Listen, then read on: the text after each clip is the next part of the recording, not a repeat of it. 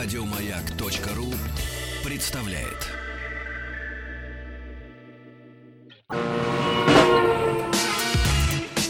Главная автомобильная передача страны. Ассамблея автомобилистов. Дорогие друзья, пятничная, весенняя, первая весенняя в этом году ассамблея автомобилистов уже в эфире. Меня зовут Игорь Гончаров, и все, разумеется, знают, что пятничная ассамблея руководит Сан Саныч Пикуленко. Добрый вечер. Ну, конечно, добрый пятничный вечер. Когда погода для автомобилистов отвратительная, но внутри автомобиля, так же, как у нас в студии, светло, тепло, и главное, работает радио. Я надеюсь, что радио «Маяк». Сегодня мы поговорим о многом. Я хочу вспомнить человека, которого, ну, как-то вот стали забывать. Бориса Ле- Николаевича Ленина? Курбатова. А, ой, Имеющего отношение, кстати, и к Кстати, товарищу да. Ленину, Да, и да. даже к товарищу Сталину. Да. Это очень интересный момент. Потом мы поговорим о новом Mitsubishi L200 пикап. Самый, кстати, продаваемый пикап у нас в стране, как ни странно. Причем, если о Toyota вожделеют и мало покупают там Ну да. пикап Toyota, то пикап Mitsubishi, может быть, не вожделеют, но зато много покупают. Зато много покупают. Не, и- не знаю, что лучше. Немножко захвачу истории, постольку, поскольку А 40 вышел- лет выходит новый, да? Вышел обновленный, Мгм. скажем ну, обновленный, да. Обновленный, ну, Да. очень обновленный. Да, да. Потом у нас будет фильм ужасов. Машина-убийца под кличкой Грефунд Штифт. Те, кто знает, что такое штифт, не, не должен знать, что такое греф, но узнают из нашей программы. Ну и потом мы поговорим, такое вот пятничное у нас будет, такое вот, вот такое эссе о шинах, автомобилях, тестах. Ну, в общем, Не торопясь. не так. торопясь. Да. Такая пятничная, пятничная, такое вот, вот, вот. Расслабление. Да. такое. Вот. Ну что ж, начнем мы все-таки с людей. Я очень люблю рассказывать про тех людей. История уходит от нас, но я этих людей знал лично, и поэтому мне хочется иногда и про них вспомнить, потому что Борис Николаевич Курбатов москвич, а Москва громадный же город, да, жителей как в некоторых европейских странах. Вы знаете, даже Ну, 40 лет назад он был громадным городом. И Да. 50. И вот среди этих людей есть те, которые не только какую-то славу стране принесли, да, громко, наверное, сказано, вот, а многое сделали для города. Так вот, Борис Николаевич родился в 1914 году. Ну, понятно, что в какое тяжелое время он рос. Когда подрос, когда подрос, стал вопрос, куда пойти. Ну и, понятно, пошел учиться. А пошел учиться фабрично-заводское училище. ФЗУ сокращенно. ФЗУ, да, на термиста. Ну, как-то проблема закалки металла его не очень Это человек, который металл закаливает. закаливает, да. Термист. Вот, термическая печка, Ну, около понятно, нее стоит да. всегда тепло, но, в общем-то, его это Не грело. вот, не грело. И подался он на курсы шоферов. Тоже хорошее тогда время было. Э, Причем э, человек с бензином, так сказать, в крови, может, и родился, но дело в том, что в то время, э, когда он начал ездить, у него была полуторка ГАЗ-2. А у него, как известно, двигатель был как раз наперед, перед под лобовым стеклом. И вот этот краник он всегда пропускал, тогда резина-то была Мгм. неважно. Ну, то есть э, молодой Боря пах бензином всегда. Ну, это нормально. Ну, Зато это- А в 1938 году он решил прийти на завод имени Лихачева, тогда на завод имени Сталина, при Лихачеве, да, и посмотреть, э, как там что. И его неожиданно взяли, потому что он был человеком очень умелым, ведь бывает, что человек неумелый, а бывают люди очень умелые. И вот ему как-то внутри прониклась конструкция автомобиля. Он мог автомобиль собрать и разобрать, причем Лишние детали не оставались. да, вот знаете, как все в детстве чего-нибудь подразбирали. Да. Но у многих оставались Да. лишние, а некоторые складывали все Да. в кучку. Вот Борис Николаевич именно так. И вот попал он в экспериментальный гараж ЗИЛа, а там всяко разной техники выше головы. Даже такой редкий, как Лесаль. Автомобиль Ну, потому что должны же тогдашние инженеры знать. А работали они как раз над модернизацией ЗИС-101. Тогда Сан появился Саныч, вы меня ЗИС-101А. простите, конечно, великодушно. Я, конечно, киваю головой, я очень умный, образованный.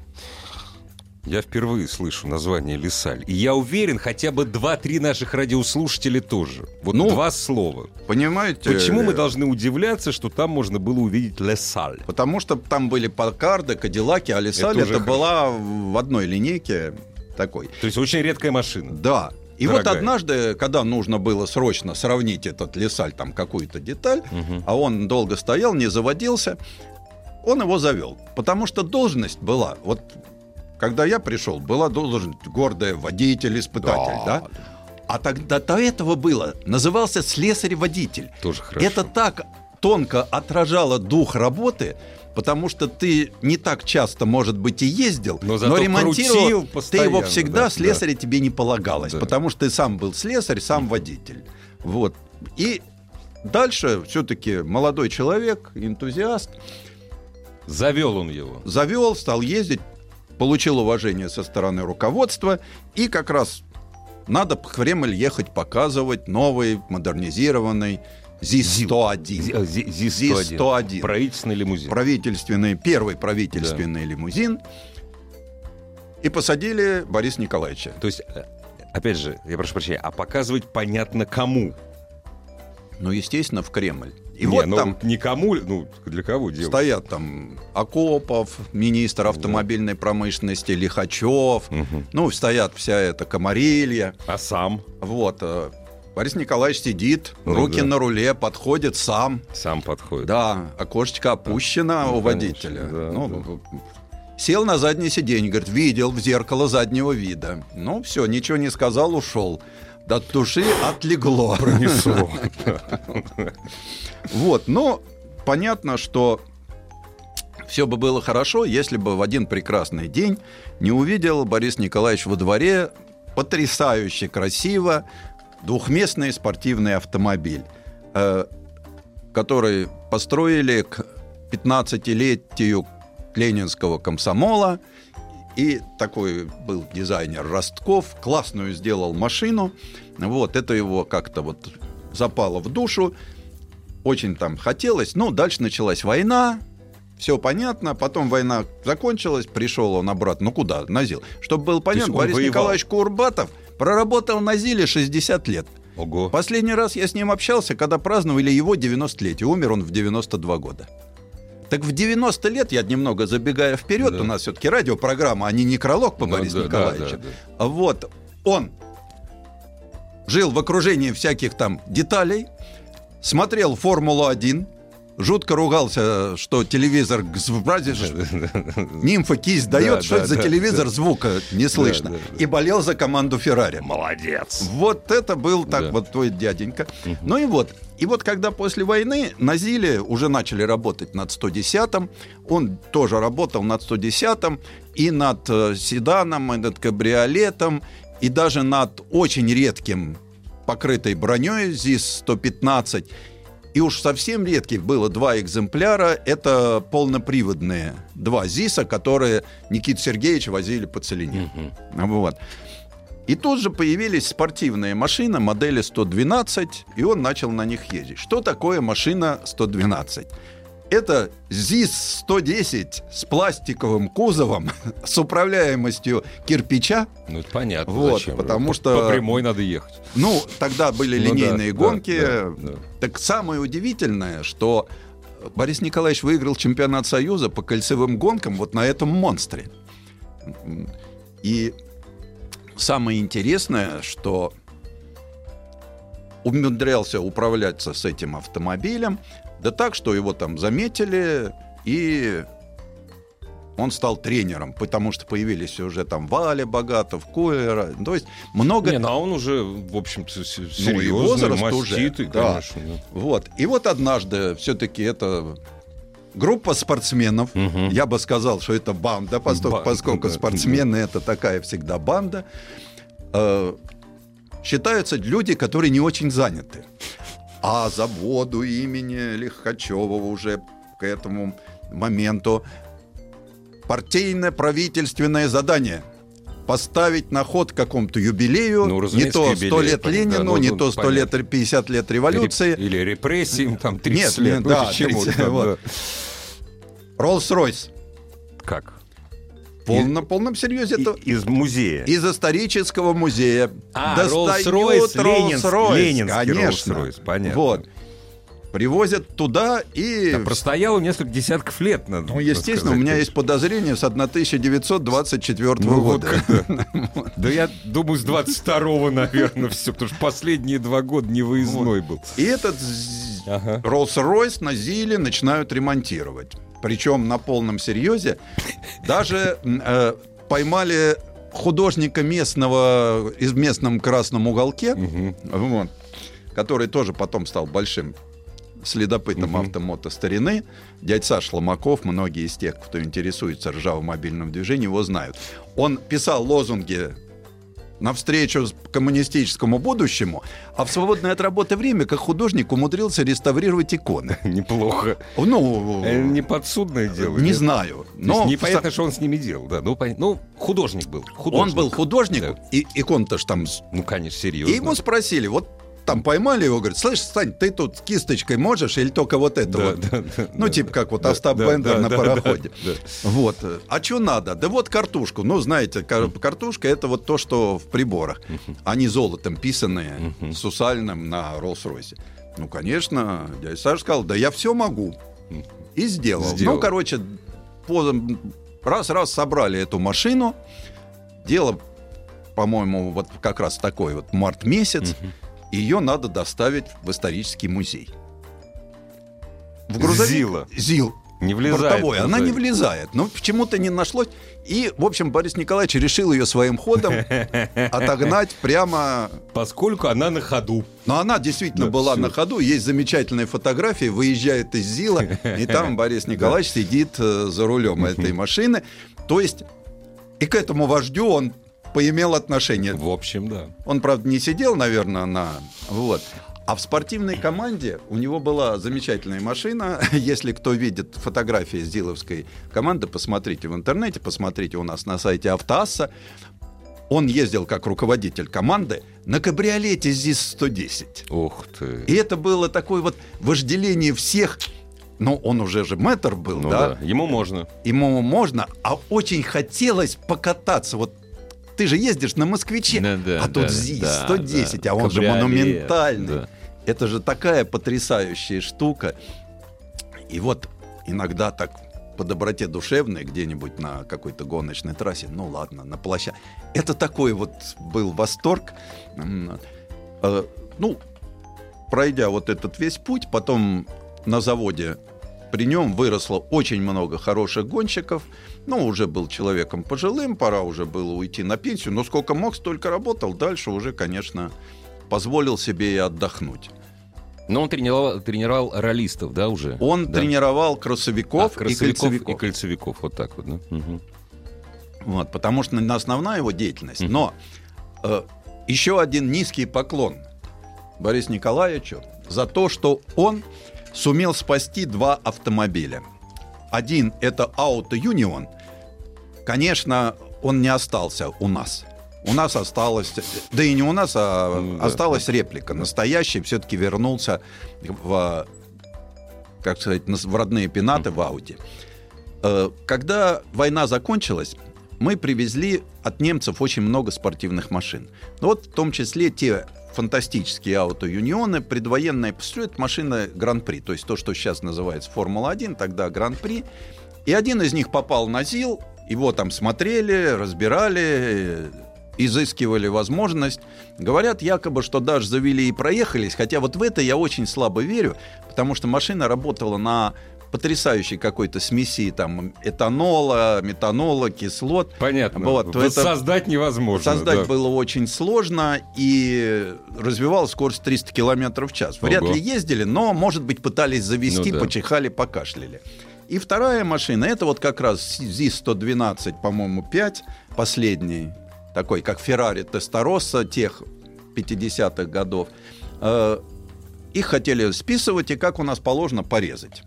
Вот. Но Борис Николаевич вышел на Кулбергса, это латышский фанатик ржаво-мобильного движения. Латышский? Латышский, да. И он Кулбекс.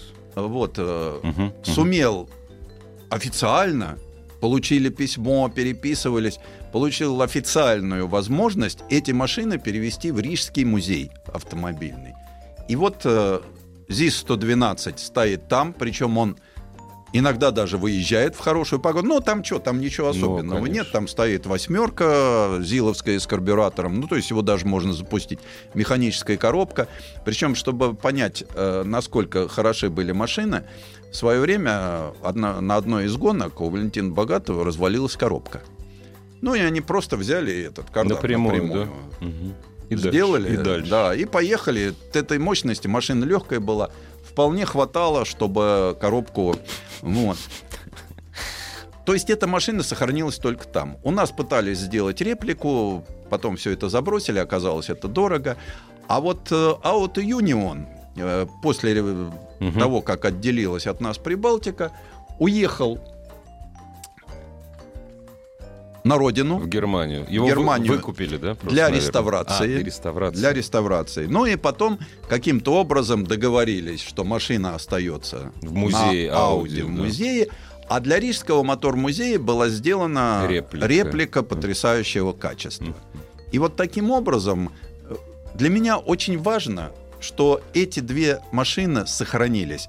Потому что за этим стоит большая история, за этим стоит вот такой человек, как Борис Николаевич, и низкий ему поклон, потому что был бы немножко человек другой, душой не болеющий. Ведь сколько ему пришлось порогов оббить, да?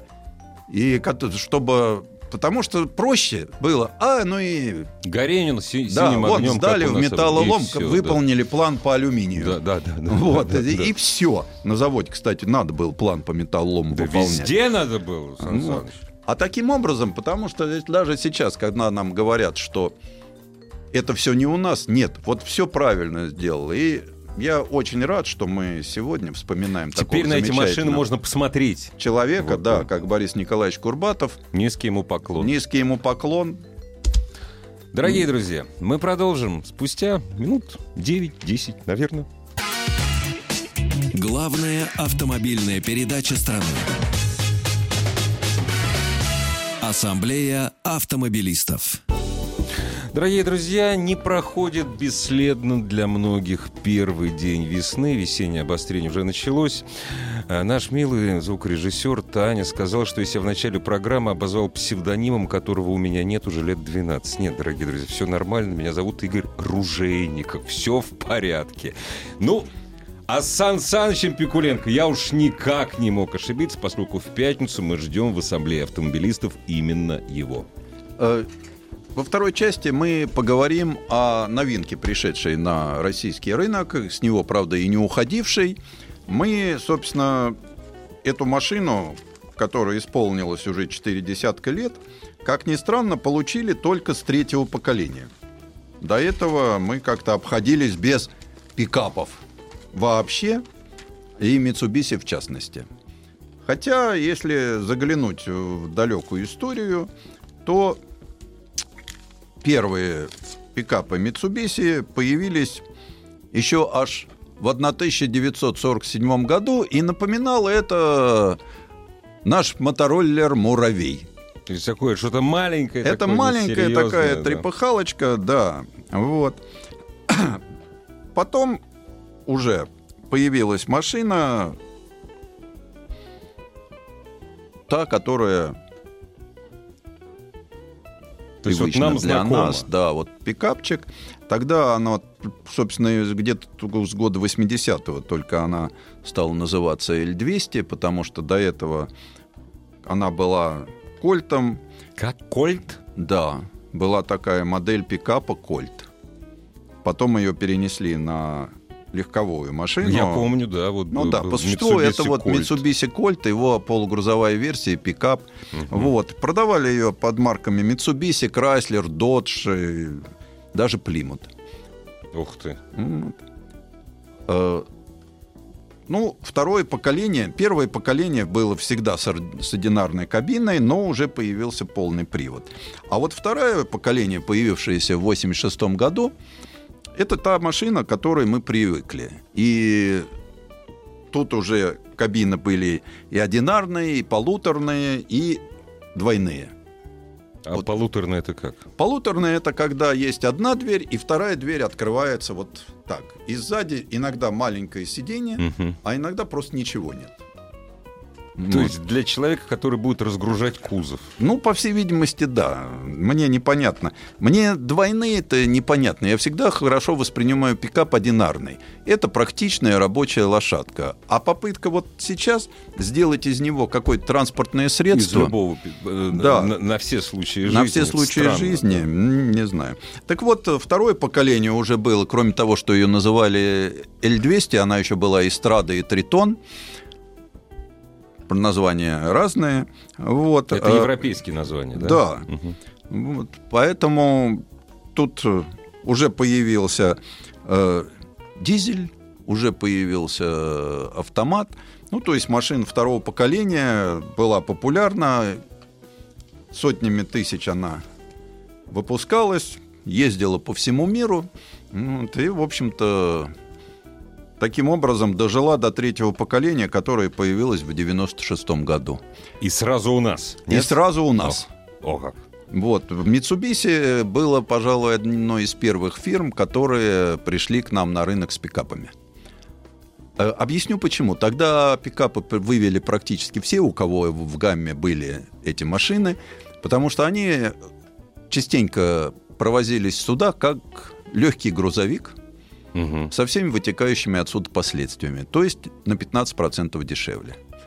Потом, правда, многие на этом погорели, когда вот особенно Третье в Москве появился кольцо, грузовой да, каркас, да. там прочее, да, но об этом же тогда не думали. Вот. Но в целом э, замечательная машина. Я люблю машины третьего поколения, потому что именно на этой базе сделали потрясающий автомобиль Mitsubishi Pajero Sport. Абсолютно неубиваемый, рамный, с рессорой, такой вот на базе пикапа сделанный. Потом этот рецепт частенько стали перенимать. У него и китайцы, и многие другие.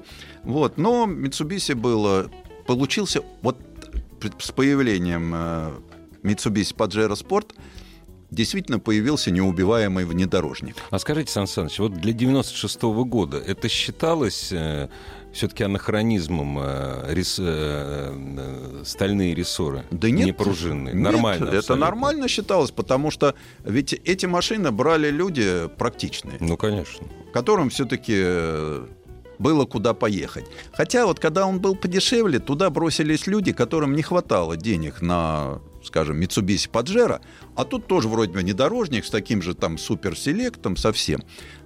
Вот брали такие машинки, э, разочаровывались. Было много разочарованных. Ну, а в 2005-м э, Оливье Буле, стилист, свежепришедший француз в японскую епархию, сделал вот эту машину. Э, Дизайн вызывал массовые споры. Все, кто помнит это Mitsubishi, вот это вот прикрепленная сзади будка или даже кузов с таким вот полукруглым отрезом, ну, не, не было это очень симпатично. Такой это был отсыл к уже ушедшему биодизайну. Да. Отсыл какой-то. Но э, была привлекательная цена. Хотя у меня к этой машине масса там вопросов по эргономике, даже по коррозийной сто- стойкости. Но покупали, брали, и так вот постепенно, тем более, что многие с рынка начали уходить, когда вот появились эти грузовые каркасы. Вот. А Mitsubishi как традиционно оставалась и все время как-то в лидерах в этом классе. Ну да. Быть лидером в классе это не самый худший вариант, тем более, что машина-то надежная, Э, чтобы понятно И было. недорогая. Тираж четвертого поколения около полутора миллионов в Серьезно. общей сложности. Это да. Вот. В 2015 году появляется пятое поколение этой машины. Такой дизайн уже получился такой азиатский. Он ярко выраженный, конечно, азиат. Такой мускулистый азиатский Мускулистый дизайн. азиатский да. дизайн. Да. Уже так подобрано все.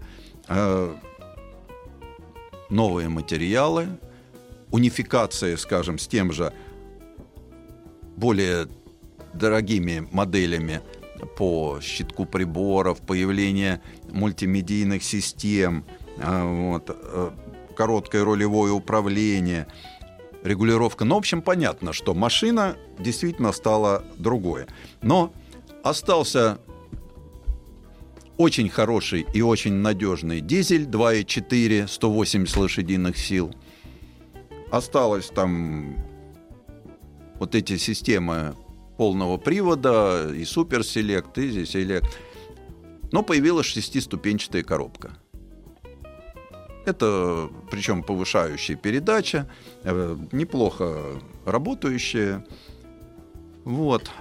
Ну и вот эти все опции, типа бесключевого доступа, я не знаю, оценят ли это, но машинка начала размножаться, потому что появился двойник Fiat Full Track. А, Track точно. Track, да. да. Вот. Ну, казалось бы, 15-й, сейчас у нас 19-й, и пришла пора обновиться. Обновление. Да. Вот. И вот обновленный Mitsubishi L200, кстати, делают его в Таиланде. Это великая автомобильная держава, на пикапах там все держится, там делают и «Шевроле», там делают много всяких. То есть, подождите, а пред... все, все, ведь все предыдущие к нам приезжали из Японии, да? Нет, не все, с Таиланда не все, нам... Уже, бы, уже предыдущие ну, начиная приходили. с пятого поколения, с пятого уже все из это, да, с четвертое даже поколение ага. приехало, приезжало ага. к нам из Таиланда. Ага. Вот. Э, первое, что бросается в глаза, это обновленный передок X-Face полностью вошел теперь. Сейчас эти Mitsubishi очень сложно определить. Э, светодиодная оптика в лучших традициях. По технике не очень поменялся, но внутри можно заказать кожаный салон. Наверное, для, для пикапа, пикапа кожаный салон, когда в него садятся грязные. Только мне непонятно. Если я крестьянин, и мне надо перевести навоз, почему у меня ворсистый пол в пикапе?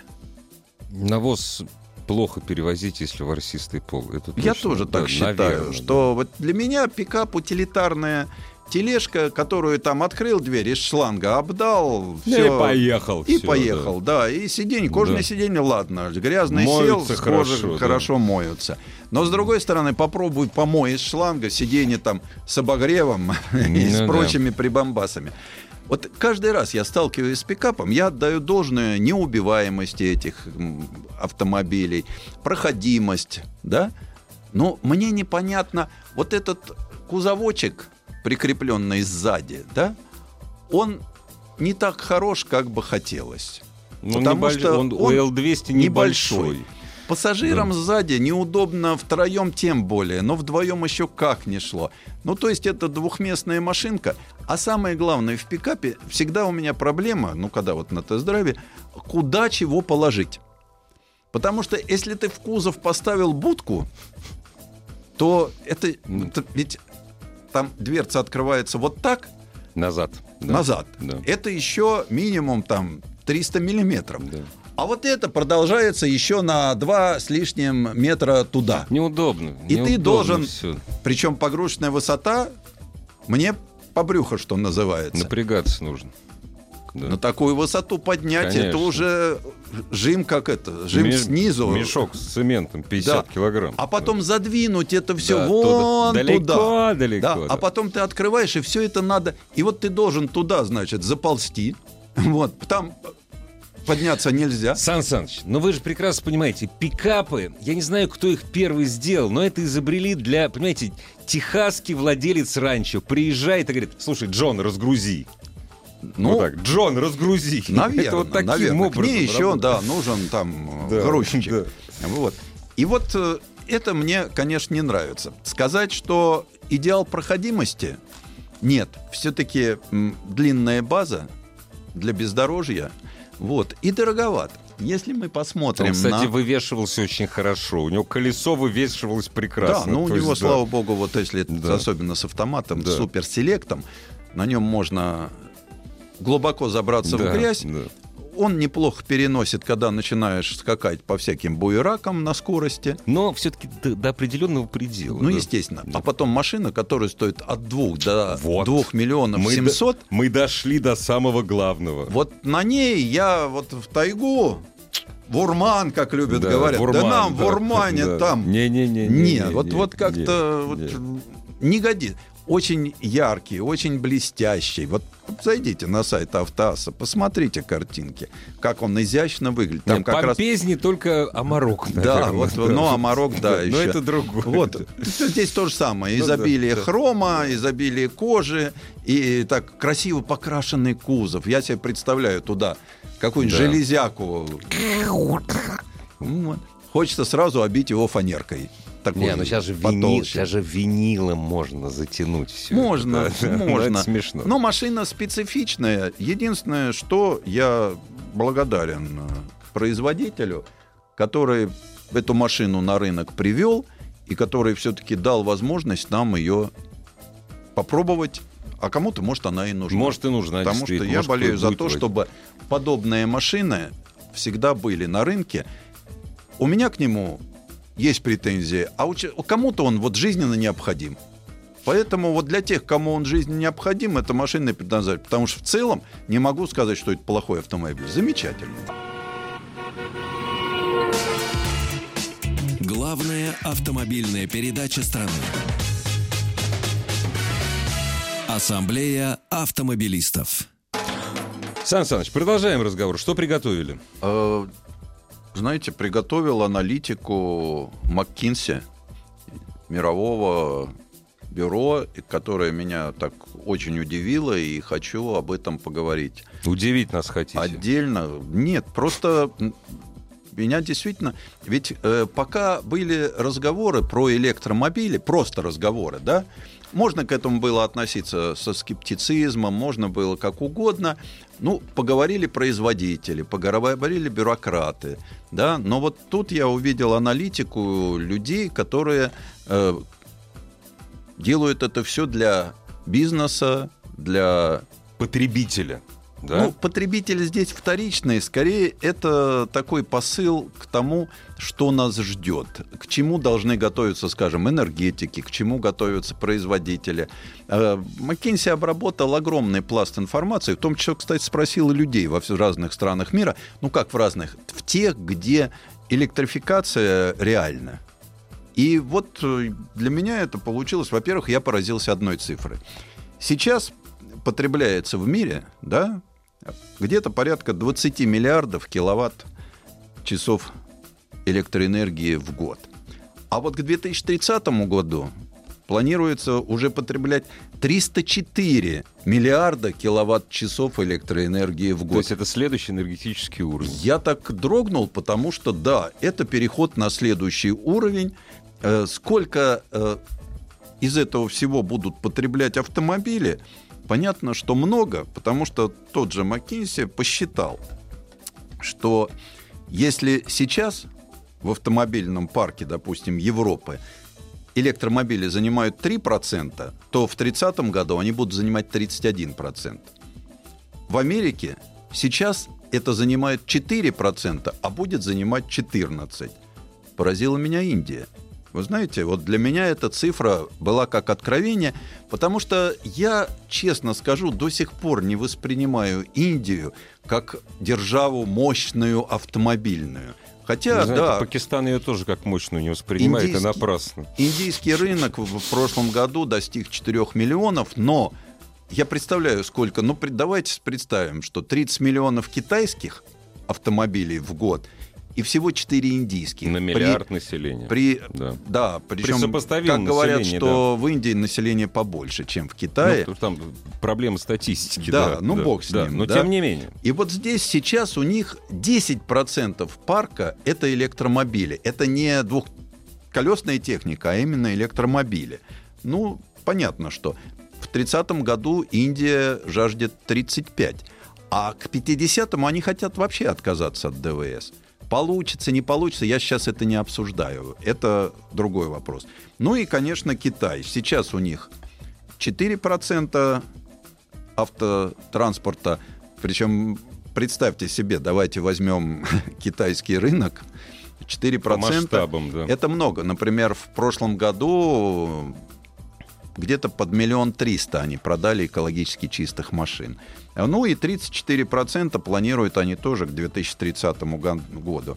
Чтобы понятно было по экземплярам, вот сейчас в Европе, в Америке э, все-таки автомобили, э, электромобили активно растут.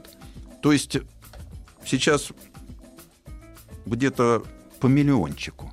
Вот независимо ни от чего. Я не хочу Да. про это слышать, Сан Саныч. Я, это ужасно все. Вот. А Кто же чтобы будет понятно было, в покупать? 30 году в Евросоюзе да, будет 15 миллионов электромобилей. В Америке 7. Американцы не готовы. Все-таки вот Ну да, консервативная они страна. консервативны, да. и даже МcKinsey, вроде как желающие, Ну да. там, почему я говорю, что это честная аналитика. Э, 49 миллионов машин в Индии в 30-м Сан году. Саныч, но здесь же все очень просто. В Америке бензин дешевый. В Индии своей нефти нет. Это Ну тоже да. в Европе дорогущий. А вот Китай, да, 82 миллиона это автомобили электрические, и к ним добавлено еще 58 миллионов На топливо. экологически чистых. Это Это топливные Топливные элементы, плагин-гибриды, Да. газовые автомобили. То есть вот Китай, Китай явно к 30 году э, Станет лидером. станет лидером по электрификации. И понятно, что сейчас там в Китае на государственном уровне э, вот Китай прошел, допустим, строительство автомобильных дорог, да, когда они построили быстро и все, у них Они Потом весь, стро- весь Китай завязали хайвеями. Да. сейчас, сейчас они практически заканчивают строительство скоростных дорог. Скоростных же- э, железных дорог. железных да, дорог, да, да. Вот. У них э, аэропорты. И вот сейчас Китай на государственном уровне вкладывает деньги, наконец начал, в инфраструктуру. Вот. Американцы посчитали, американцы же любят все считать. Э, Вот к 30 году у них должно быть 15 миллионов зарядных станций. Цена этого вопроса 55 миллиардов долларов. Справятся они с этим? Конечно, справятся. Я думаю, что справятся. Причем, почему э, вот тот же Маккинси говорит, что в Америке, в Америке это все равно будет э, быстро развиваться. Причем е- очень интересно, в Америке предпочитают домашние зарядки.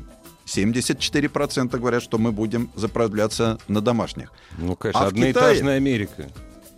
81% говорят, что мы будем на общественных заправляться.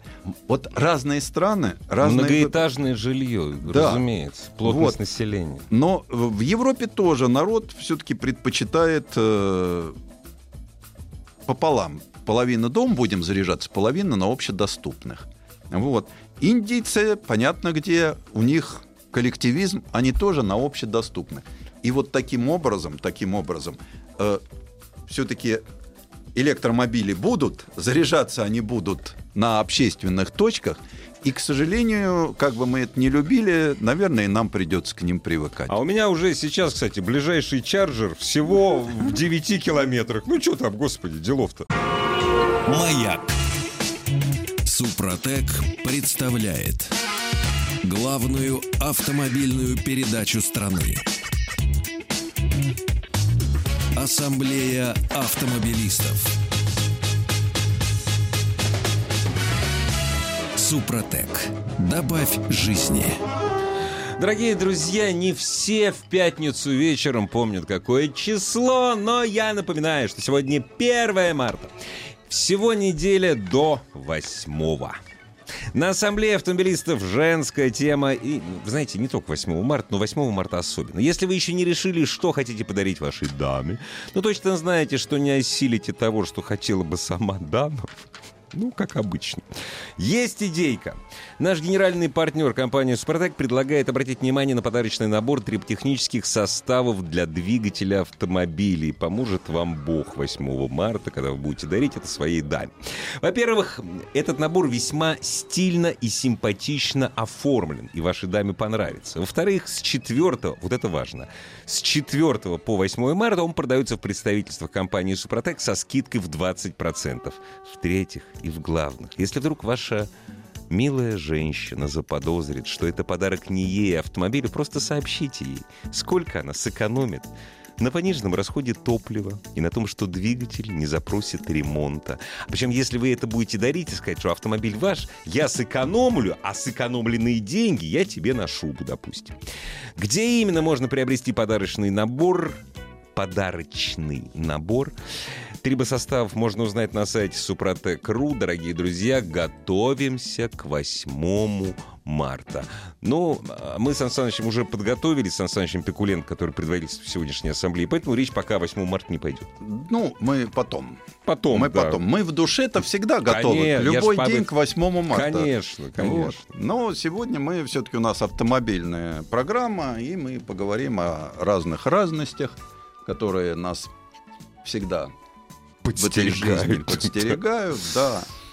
Э, О шинах я хочу Ой, хорошо. поговорить, э, потому что, ну вот, попадаешь на шинный тест и начинаешь так вот как-то вдаваться в это все и видишь, что безумные фантазии автодизайнеров и конструкторов все-таки не должны отрываться от земли.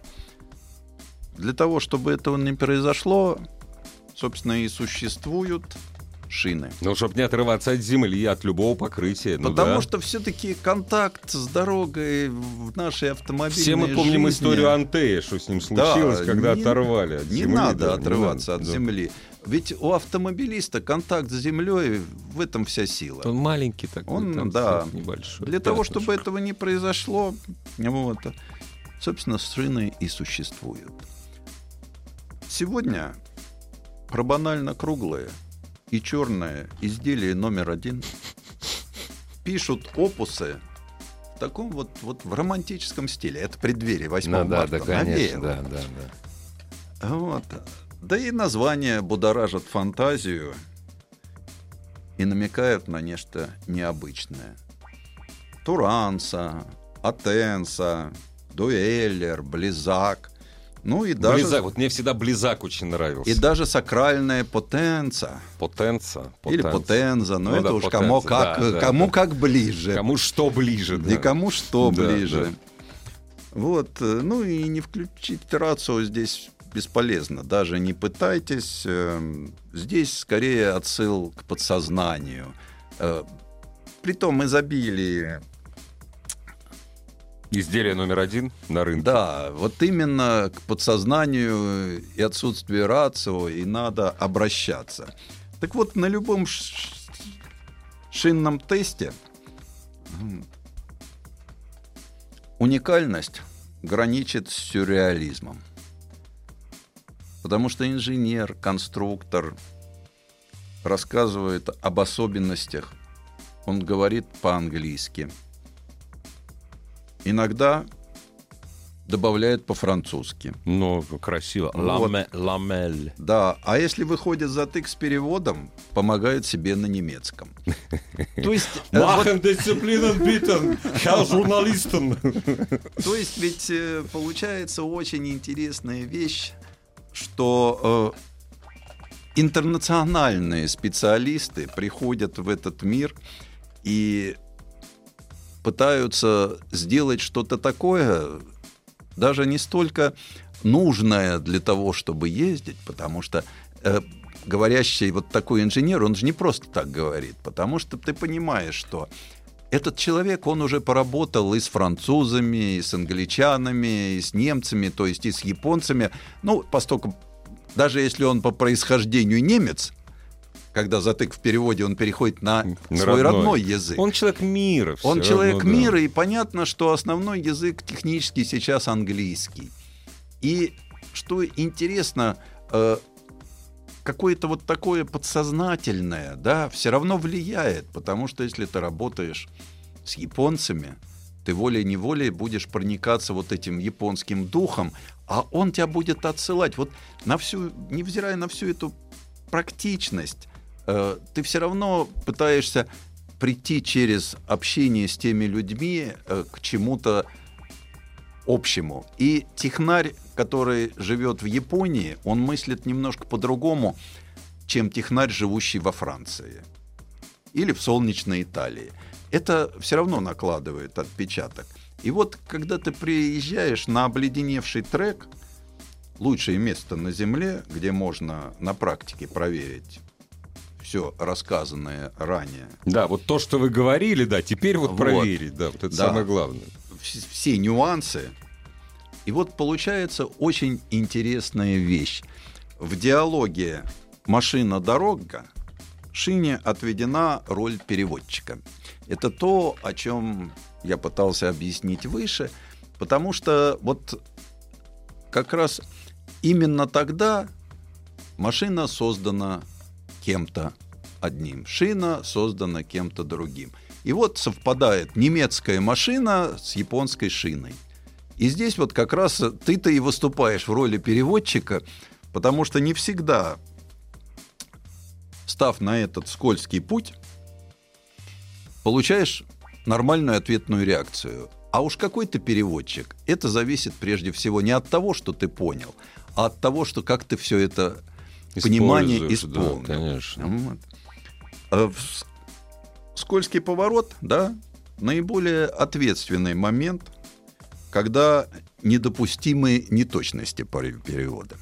Если англичанин, работающий на японской фирме, не точно перевел поставленную задачу или не точно воспринял японские идеи, то малейшее расхождение между задаваемым направлением, трактовкой газа, да, приводит к тому, что ты оказываешься в снежном плену, где, в общем-то, тебе вполне достаточно время, пока тебя достанут, чтобы разобраться, кто же в этом виноват. Как показывает практика, очень часто оказывается виноват излишне оптимистичный журналист, который решил, что современное изделие номер один позволяет без риска да, нарушить законы да, физики. Да, стопроцентно как изделие номер два. Да. Вот.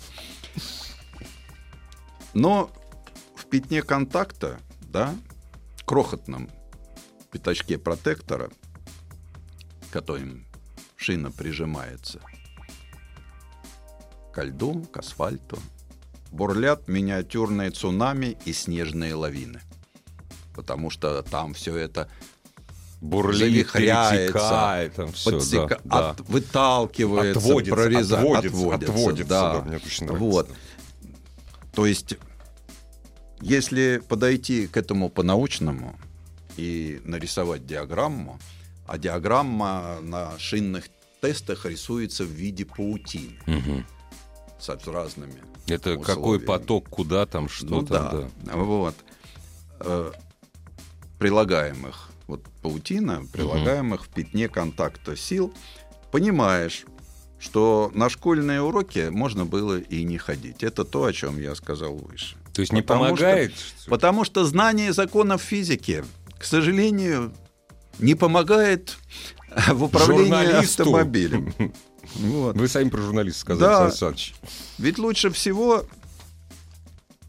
усилия колеса, как оказывает практика, а не физика, передаются при 10-30% проскальзывании, о котором очень много тебе рассказывали до того, как ты поехал.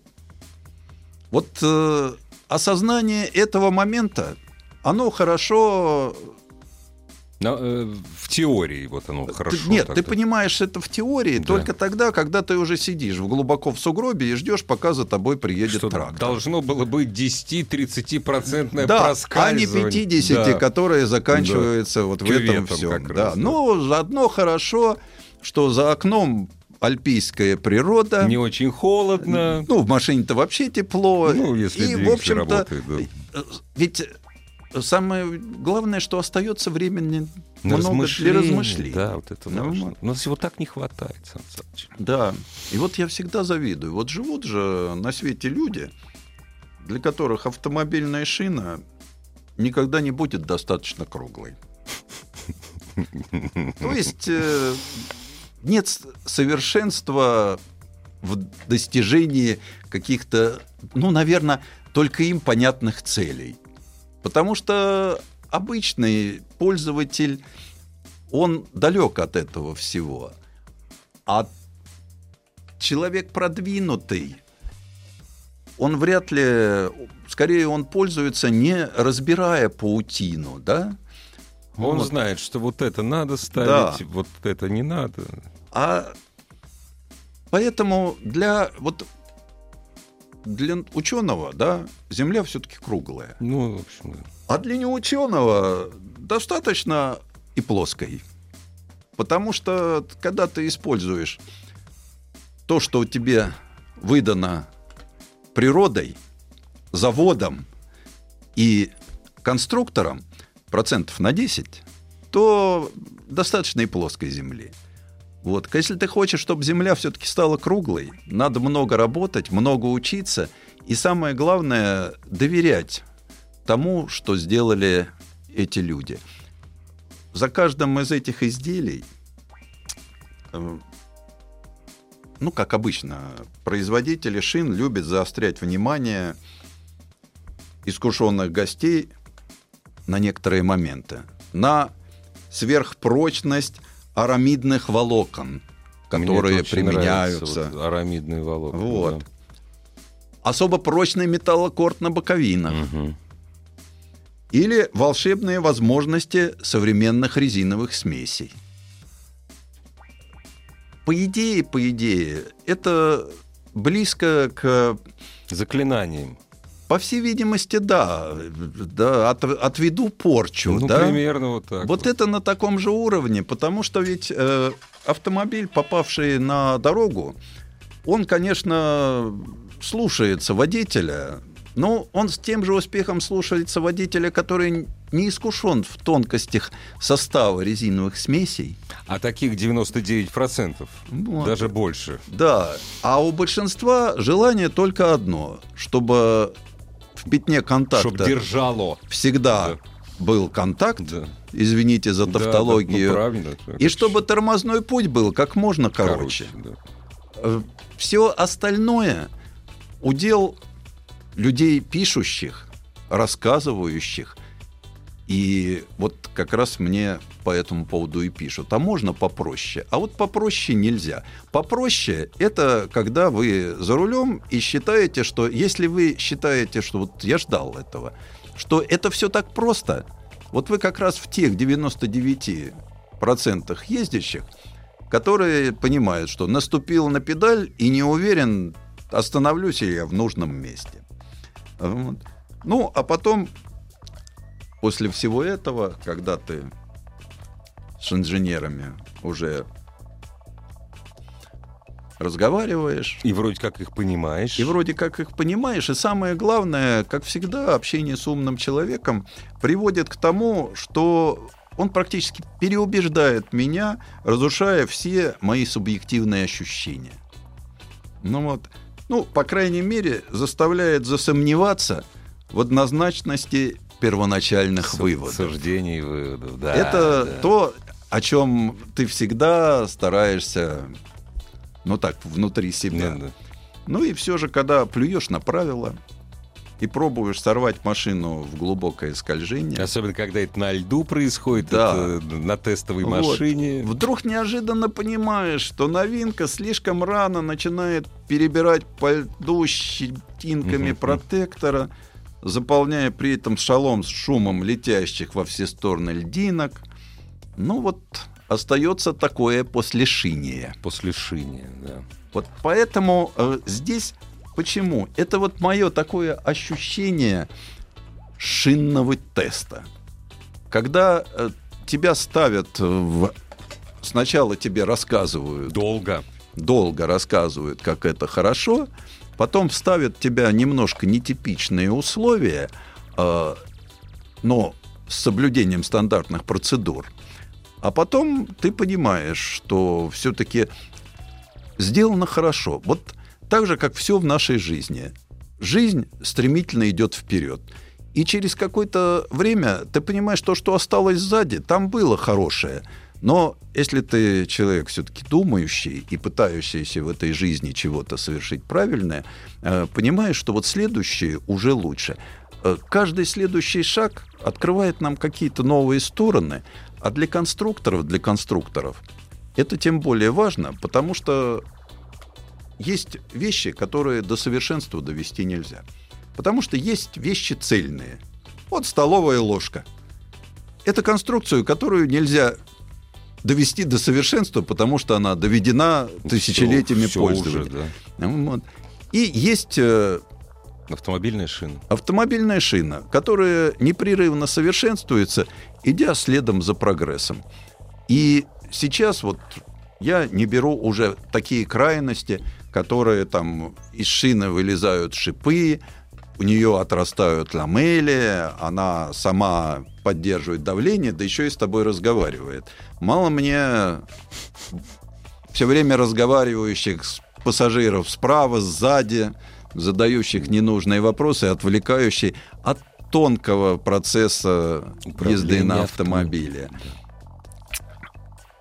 Поэтому все-таки меня даже, наверное, пугает приход умных шин, разговорчивых и делающих за меня ту часть работы, которую я бы все-таки предпочел, чтобы шина была мне скорее помощником.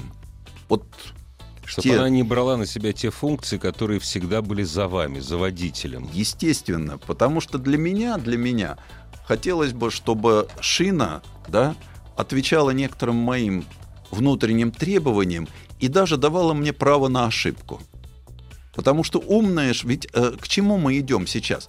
Умная шина, умный автомобиль, умный дом, умный город. Не дает и у меня нет ошибку. права на ошибку. Это а ведь скучно. так приятно совершать Да, ошибки. Ведь э, в нашей жизни право на ошибку это такое вот неотъё- неотъемлемое право человека. Это И последняя часть свободы современного человека, которая осталась. Естественно, потому что... Неотъемлемая причем. Да, и вот, да, я перехожу грань, которая выводит меня за правильное скольжение, да, я теряю пятно контакта с дорогой, но это моя ошибка. И вы приложите все силы для того, чтобы эту ошибку исправить самому. Конечно, но я тогда, я вступаю вот еще в одну Да. приятную часть, да, когда конструктор автомобиля, шины, да, все-таки позволяет мне эту ошибку исправить. Э, так когда вот начинает кипеть от адреналин, преодоление, и начинается борьба. Да, вот да. все-таки, ведь ради этого мы, наверное, и живем. Но не все.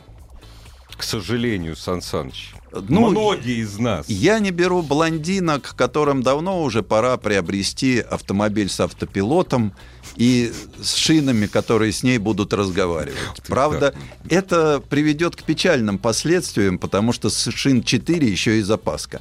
Да, вот, вы представляете, вы представляете разговорчивую запаску? Мне становится дурно.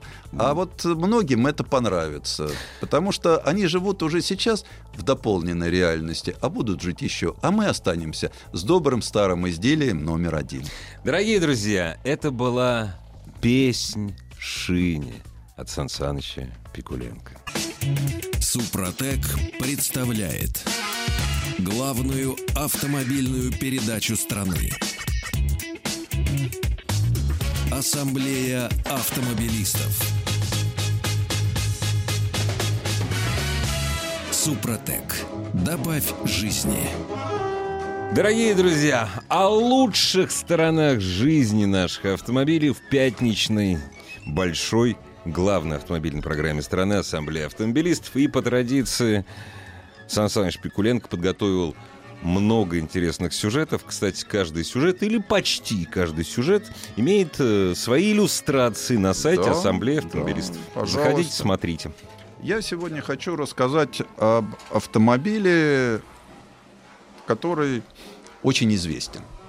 Именно в этом автомобиле сербский террорист Гаврила Принцип шлепнул эрцгерцога Франца Иосифа. Фердинанда, извините. Фердинанд, Фердинанда Иосифа. Вот. Причем, что удивительно, машина была вовсе не его. Потому что ему на время эту машину выделил граф Харра. Вот. Что такое... Что это за автомобиль? Во-первых, это автомобиль Греф und Stift. Я не хочу сейчас произносить полное название этой фабрики. Как вы знаете, на немецком языке некоторые названия Это произносятся невозможно, в да. течение получаса. Да. Вот, но была такая автомобильная фабрика, которая делала, в общем-то, замечательные автомобили. Назыв- гордо называли себя австрийским Роллс-Ройсом. Э, И вот э, такой ГРФ und Und штифт. Причем этот самый штифт ничего к тому привычному нам штифту не имеет. Не он Привычному знатокам автомобильной истории, Да. дорогие друзья. На свой Вот. счет не все принимайте. О том, что машины были качественные, говорит то, что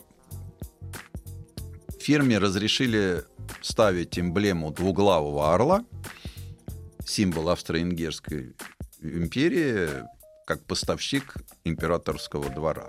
Дорогие друзья, сейчас тоже секунду. Если вы думаете, что двуглавый орел был только на нашем гербе, нет. Вот до сих пор, допустим, двуглавый орел точно такой же, как у нас, это символ греческой православной церкви. А тогда это еще был символ Австро-Венгерской империи. И вот э, представьте себе дорогой, сияющий, там черный, красный, зеленый, Грефунштифт. да, краской автомобиль. Э, Все внешние детали позолочены. От рамок стекла до ручек дверей. Э, Кожа превосходной выделки. То, что у нас сейчас говорят, там, типа напа, бычков, там, баварские там, бычки. Вот. Э, Потолок подбит шелком. Как у гроба. Ну, наверное. Вот. Руль Обтянут- отделан А, деревом. деревом, Деревом, редкими конечно, породами. да, да. Зебрано, например, австро-африканское э, очень ценное дерево было Из австрийских колоний, поди там. Ну, я не Ну, знаю, были ли всего. там. Ну, скорее всего, да. Вот. И вот это вот э, действительно очень дорогой автомобиль. Понятно, что эрцгерцог. Вот. Но автомобиль был, как показала дальнейшая вся его жизнь, Такси. он да. сохранился до наших дней Да? со странностями.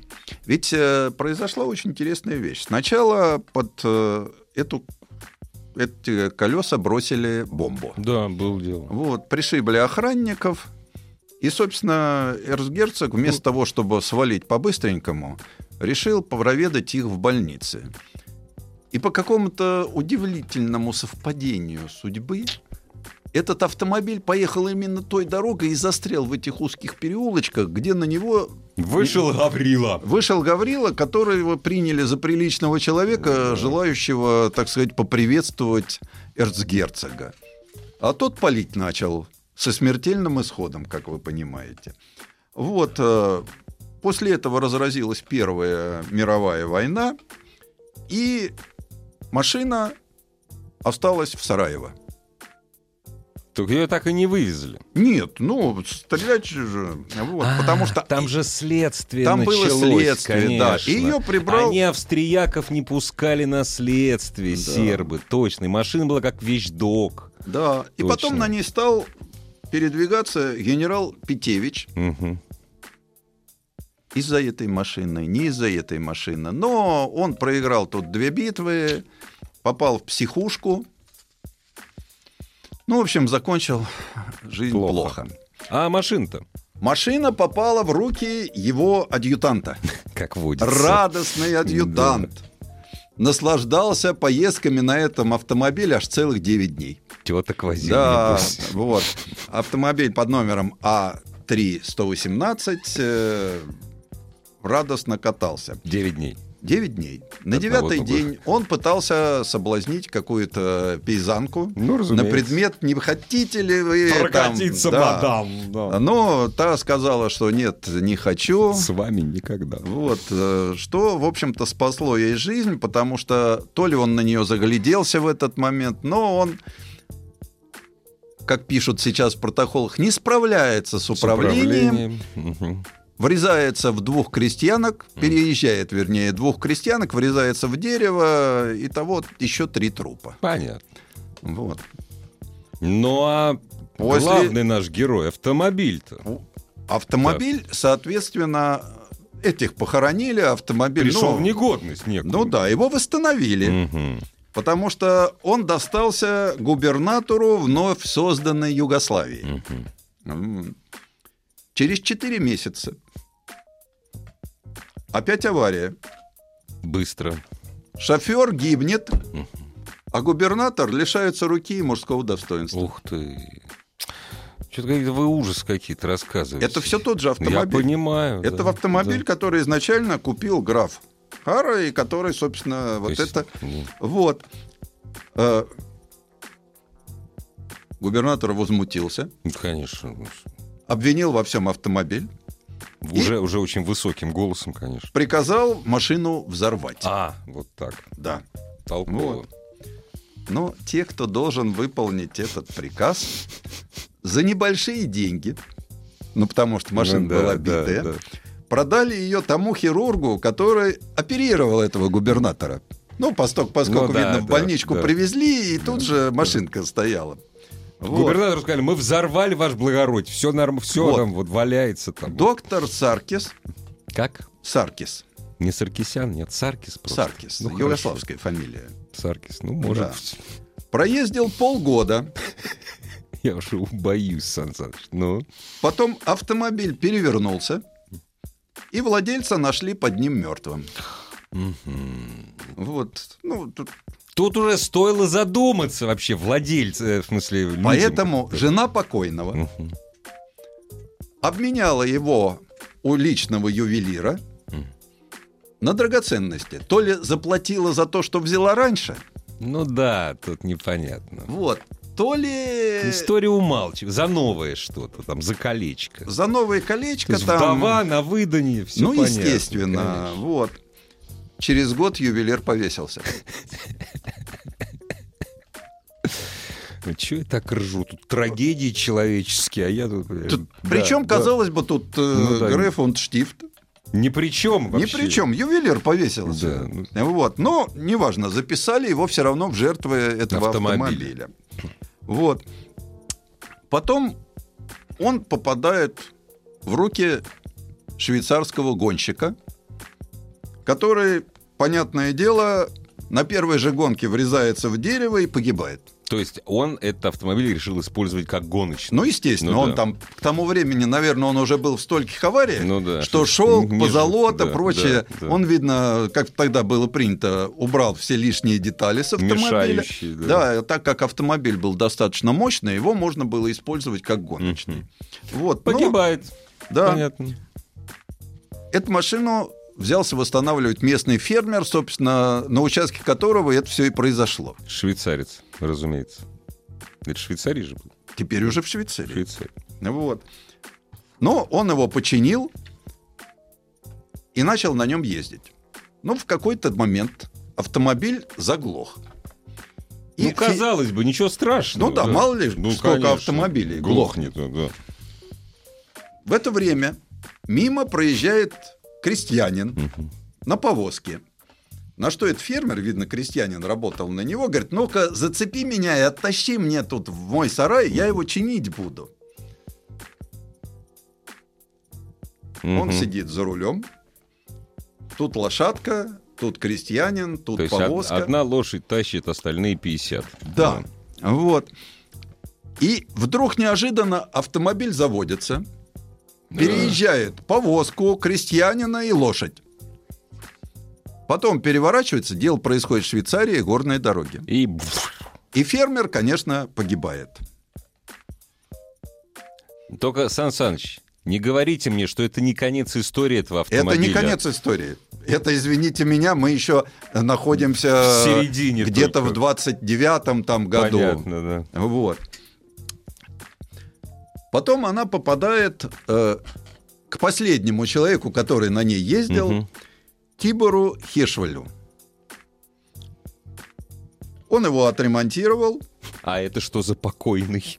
Ну, это просто вот Тибор. Тибор. Тибор такой Тибор, вот. да. Он и в истории-то остался только Как благодаря Тибор, тому, да. что к нему в руки попал этот автомобиль. Да. Вот. Э, Он его отремонтировал. Видно, был Тибор, человек с руками Мгм. Нормально. растущими оттуда, откуда надо. И поехал на свадьбу, посадив еще троих друзей. Мгм. Но по дороге почему-то автомобиль перестал слушаться руля Мгм. и на полном ходу врезался в автобус. Мгм. Автобус с тех времен штука довольно-таки, видно, была прочная, потому что в автобусе никто не пострадал. А вот Тибор с тремя, друзьями. корешами, да, своими. Так, с тремя друзьями. Тремя, да? Да. Три штуки. Нет, Друзья, э, три штуки. Хозяина четыре пассажира, вот как А, написано в вот так. справке. Четыре штуки, да. Да. Они Э, все, значит, к Хозяин и праотцам. четверо друзей до свадьбы не доехали. Не доехали, А, причем один из них был жених явно. Ну, судя по всему, да. Вот, Жених с рыдает. дружками, да. Да. Вот, э, после 13 смертей, Уже как-то что-то нехорошо. вот да. каким-то образом, я не знаю каким, автомобиль наконец нашел успокоение в Венском политехни- военно-техническом музее. Дорогие друзья, посетите Венский военно-технический музей. Если вы думаете, что на этом все закончилось, то вы ошибаетесь. Автомобиль, конечно, уже не ездил. Но после Второй мировой войны, когда в музее начали восстанавливать это все, он упал с домкрата Ну. и сломал ногу смотрителю или реставратору, там, ну. Ну, в какому-то причастному. да. Вот, поэтому теперь автомобиль стоит на сайте Автоасса. Вы можете увидеть эту замечательную машину. Посмотрите издалека даже с дырочками под от углом, да. А вы близко и не подойдете, Да. потому что там стоит волчатник типа цепь. Ну да. Вот, для, именно для того, чтобы никто на нее Уже больше всё, не да. посягал. Автомобиль, э, кстати, в очень хорошем состоянии, надо дать должное. Э, Даже жестянка такая в меру побитая, его первый номер. Но кто будет в музее, обратите внимание, стоит он на очень монументальных таких колодках, металлические Ага. такие, четырехугольные, но он вывешенный. Ага. Все-таки, видно, опасаются. Чтоб ни, хоть никуда, Да. чтоб вот не дернулся вообще. Поэтому я думаю, что снявший фильм «Катарина», помните такой «Машина-убивец», вот видно... Кристина. Кристина, Кристина. Ну, книга да. была, а потом Да. фильм. Судя по всему, историю эту Историю знал. эту знал, потому что я ее знаю полвека. Вот. И многие, наверное, знают. Но вот, понимаете... Не, я как- услышал впервые, это безумно интересно. Главное, что начало-то у нее какое? какое? Косвенный виновник, именно он повез по этой улице, именно этот автомобиль. Косвен- Именно этот Косвенный автомобиль виновник свернул... Первой мировой войны. Да, ведь самое главное, что этот автомобиль, кроме вот этих вот смертей, которые за его карьеру были, он еще и спровоцировал мировую войну. Ну да. Потому что не поверни он в эту улицу, а это было совершенно необъяснимо, потому что были широкие улицы, были там... Он почему-то именно свернул туда, где был этот Гаврила Принцип, который, в общем-то, даже стрелять толково не умел, Так в том-то и дело. Для да. него, на него это свалилось, Да. и И тут- они-то думали, что бомбой уже все взорвали. И вообще он шел домой неожиданно. Главная автомобильная передача страны. Ассамблея автомобилистов.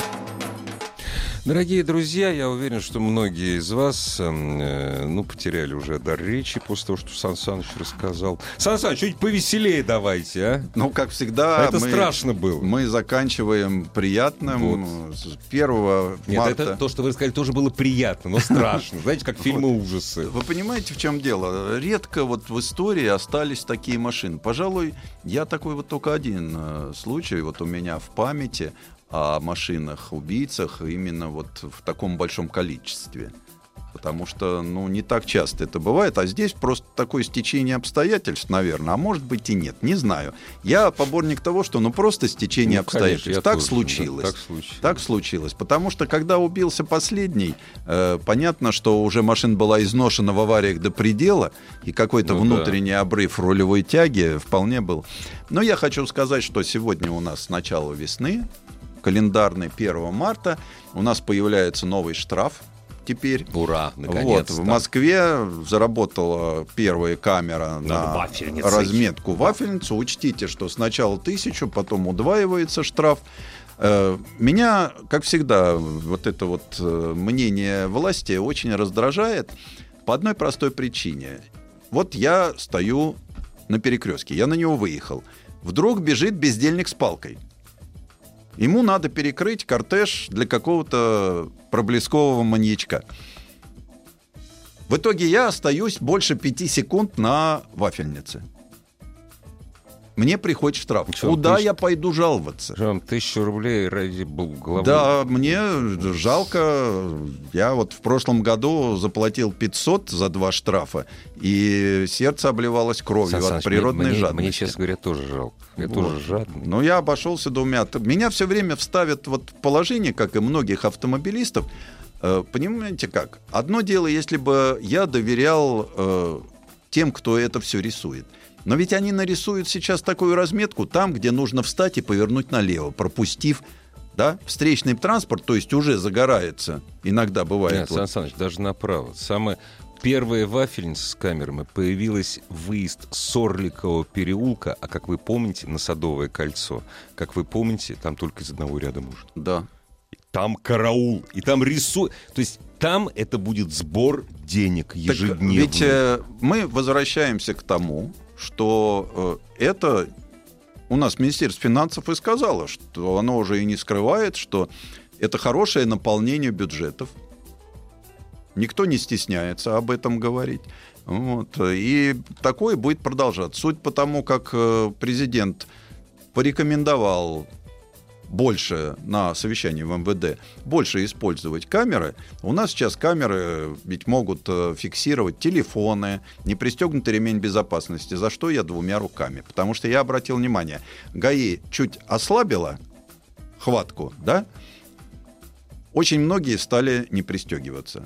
Вот считаю, что вот это нарушение, да, которое должно пресекаться. Болтовня по телефону тоже, потому что не можешь, купи машину с громкой связью. Если тебе вот не втерпешь уже, это все.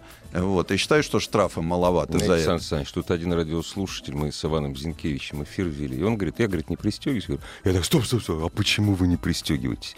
Знаете, какой был ответ? То есть я понял, что спорить бесполезно. Не, ну я, я хорошо вожу машину. Ну, естественно. Вот такой был. То есть я понял, что спорить бесполезно. Вот. И дальше вот э, у нас сейчас идет постоянное нагнетание ситуации с увеличением количества нарушений, которые отдаются на фиксации комплексов Да, видеокомплексов. да. И это не всегда хорошо. Во-первых, они не всегда логично работают. А спорить очень трудно. Во-вторых, они... Да, я бы не против, если бы мне дали возможность очень четкой, очень быстрой и очень ясной возможности эти штрафы оспорить. Сейчас это безобразно. Но я понимаю, государству нужны деньги. Мы, автомобилисты, обязаны их Мы заплатить. готовы. Вот. Да. Э, Нас все равно из-за руля не высидишь. Мы все равно будем платить эти деньги, ну, ради бога. Я всегда в таких случаях говорю, что пусть подавятся, лучше не будет. Тем более, что вот посмотрел статистику убиенных, э, ГАИ выжило все, что могло, и потому что вот мы, как всегда, подписываем много всяких бумаг, есть э, мировые стандарты, по которым мы считаем погибших. Когда нужно было резко снизить количество, мы отошли от стандартов и начали считать непосредственно тех, кто. Кто погиб в Да. аварии, а, А не, вот- а не тех, кто в результате Да. аварии, как считается во всем мире. Поэтому вот в этом году уже понятно, что дальше списывать некуда. Ну да, дальше, всё если уже, только да. договориться с Минздравом, Да. что этот в Ребят, момент не пишут, ДТП да, да. скончался от сердечного приступа, Да. вернее, до момента До. ДТП За скончался секунду. от сердечного приступа. Да, Тогда да. статистика будет... э, Поэтому, ну, у нас был Советский Союз, как вы помните, и статистика по ДТП была для служебного пользования. Да. Ее иногда доводили до транспорт... Кому нужно, руководителей да. транспортных предприятий в закрытом виде. Меня всегда эти цифры ужасали, потому что они были... Катастрофично. Вот. Сейчас, не знаю, могут закрыть, могут э, обмануть. Хотя на самом деле, вот я сейчас уже вижу, автомобили в целом стали достаточно надежны И безопасно. Ну, позволяют, Да. позволяют сохранить жизнь. Но вся дорожная инфраструктура, скажем так, в большинстве своем дорожная инфраструктура пока еще не сохраняет жизнь человека. У нас огромное количество лобовых столкновений, у нас огромное количество погибших при том, что они нашли на обочинах. Ну, да. Ну вот, долетают до деревьев. Из-за плохого состояния дорожного полотна. Конечно. Да. У нас, э, я вот э, ездил по замечательной дороге. Новый Уренгой на дым. Мгм. Там были такие гребешки, что я на двух э, разогнался, а на третьем меня просто выплюнуло. Вы- выплюнуло, Это да. хорошо, что я знаю, как приземляться после трамплина. Ну что ж, Дорогие друзья, жизнь лучше становится веселее, но на вафельницу даже при зеленом свете не выезжайте. так что берегите себя и не обижайтесь на государство. Ему нужны деньги. Ассамблею автомобилистов представляет Супротек. Еще больше подкастов на радиомаяк.ру.